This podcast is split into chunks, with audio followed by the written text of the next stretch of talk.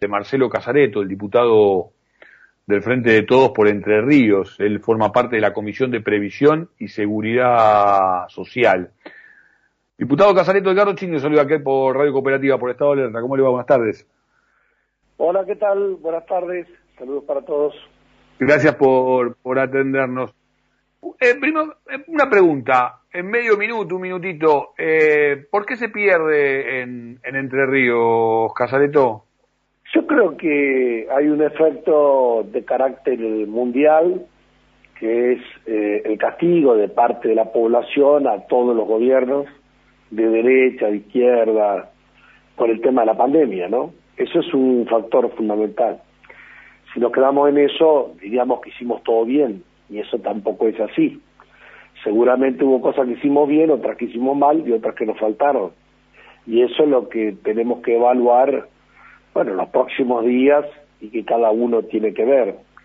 Cuando vos mirás el apoyo nacional que tuvimos fue 48% hace dos años y fue 30% el día domingo.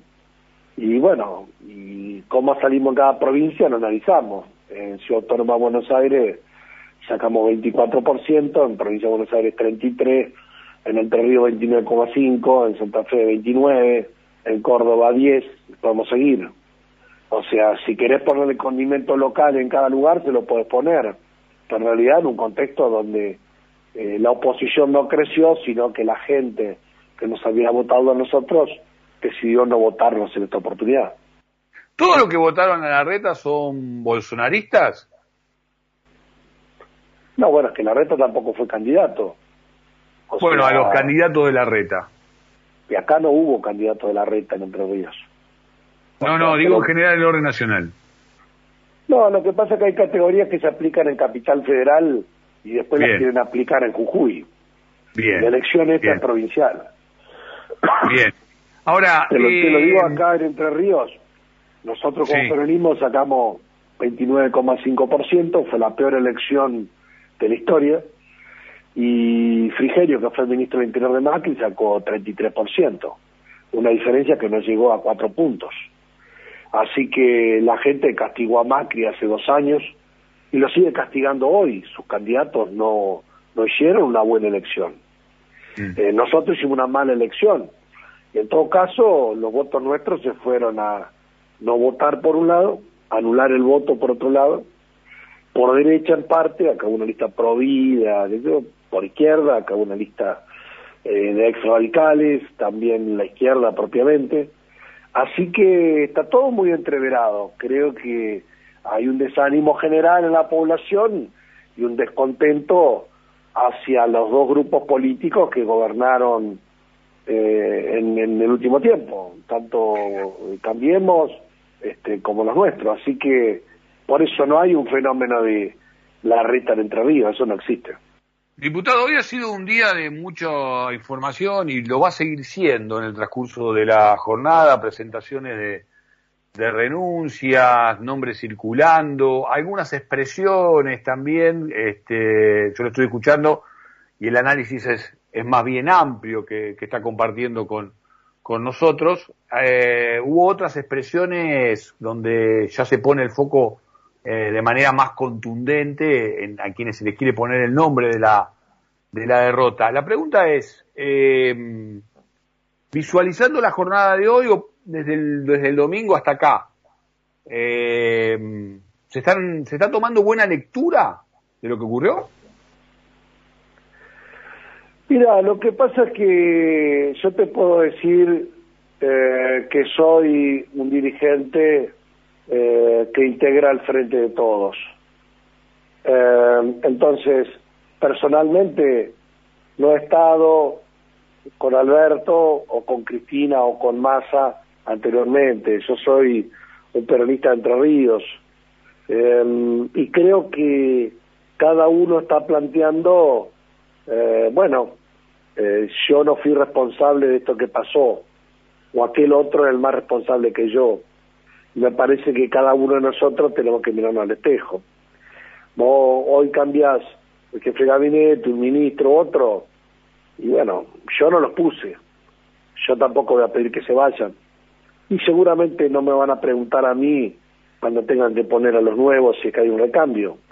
Así que lo que yo miro son las políticas y las políticas naturalmente tienen que tener una relación con lo que la gente nos votó en el 2019, que es para intervenir en favor de los trabajadores y de los jubilados para redistribuir el ingreso en la Argentina y que la Argentina vuelva a crecer. En este momento la Argentina está creciendo, la inflación está bajando y los salarios están aumentando, pero todavía los beneficios de esa situación no han llegado o no han llegado a la dimensión apropiada al conjunto de la sociedad muy golpeada por la pandemia.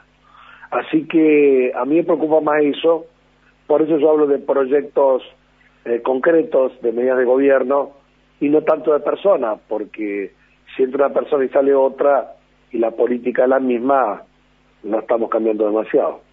Yo recién al inicio del programa hablaba de, de ser peronista, hablaba de ser peronista gobierno, eh, mencionaba incluso la idea de movimiento, también este, Perón desde el Partido Laboralista conformando un frente eh, de distintas provincias, de ahí que la Cámara Alta ha acompañado este, con mayoría propia, no sé, hay que terminar de googlearlo, pero yo diría que casi siempre, por no decir siempre, con mayoría por lo menos simple, eh, en el Congreso de la Nación, en la Cámara Alta, al peronismo y hablo incluso siendo oposición.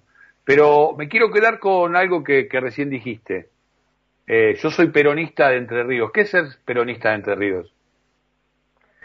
Y significa que nosotros eh, participamos del proceso político eh, respaldando al proyecto del Frente de Todos, que fue una configuración de 12, 14 partidos, que no somos parte de un mismo, de decir, albertismo, cristinismo, masismo. No, yo lo pensaba también en esta, perdón, son diferentes, digamos, lo que nosotros pensamos acá. Yo tengo 54 años y he llegado a diputado nacional sin, sin ser parte de ninguno de estos grupos que recién mencionábamos. Sí, perfecto. Eh, y gracias por, por, por, por aceptar este, este, este convite. Estamos conversando con el diputado Marcelo Casareto, eh, diputado del Frente de Todos por, por Entre Ríos.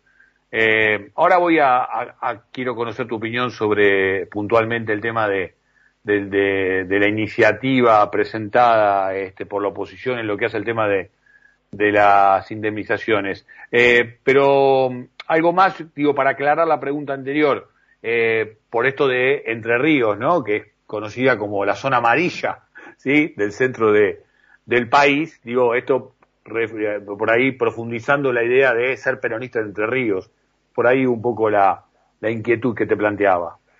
Está bien, pero entonces el amarillo es la capital federal, de donde es Alberto Fernández, el amarillo es la provincia de Buenos Aires, donde es Cristina sí, sí, y sí, El amarillo sería... La dificultad de ser peronista, Córdoba, San Luis y Mendoza, ¿no? Sí, sí. porque a veces se mira y se dice, ah, nosotros somos tal cosa y aquello tal otra. Y si nosotros no nos va bien en determinados lugares del país, eh, yo digo, con respecto a todo, pero la conformación y, eh, digamos, lo, que es la política de Formosa es diferente a lo que es la provincia eh, de Entre Ríos o el centro del país. ¿En qué? Puede ser La Rioja o Tucumán es diferente.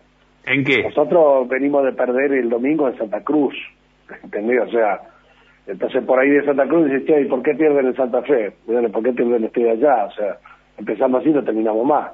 No, está bien, yo quería ir a, si podíamos este, visualizar eh, las características, por ejemplo, de la provincia de Entre Ríos. Hacia allí iba un poco mi, mi invitación y por supuesto que... lo que digo es, nosotros llegamos como Frente de Todos y el Frente de Todos contiene Alberto, Cristina, Massa y demás. Este, después de sacar el 30%, nos dividimos entre nosotros, vamos a sacar la mitad. No, está claro, está claro, no, no, está claro. Lo planteo también por el tema de alguna de, las, de alguna de las medidas, ¿no? Por alguna de las medidas que... Una discusión en público este, que me parece que no, no va. Algunas medidas que, bueno, Te dejo porque me están llamando justo acá. Bueno, bueno, ha sido un gusto, diputado. Eh, gracias por atendernos. Marcelo Casareto, entonces...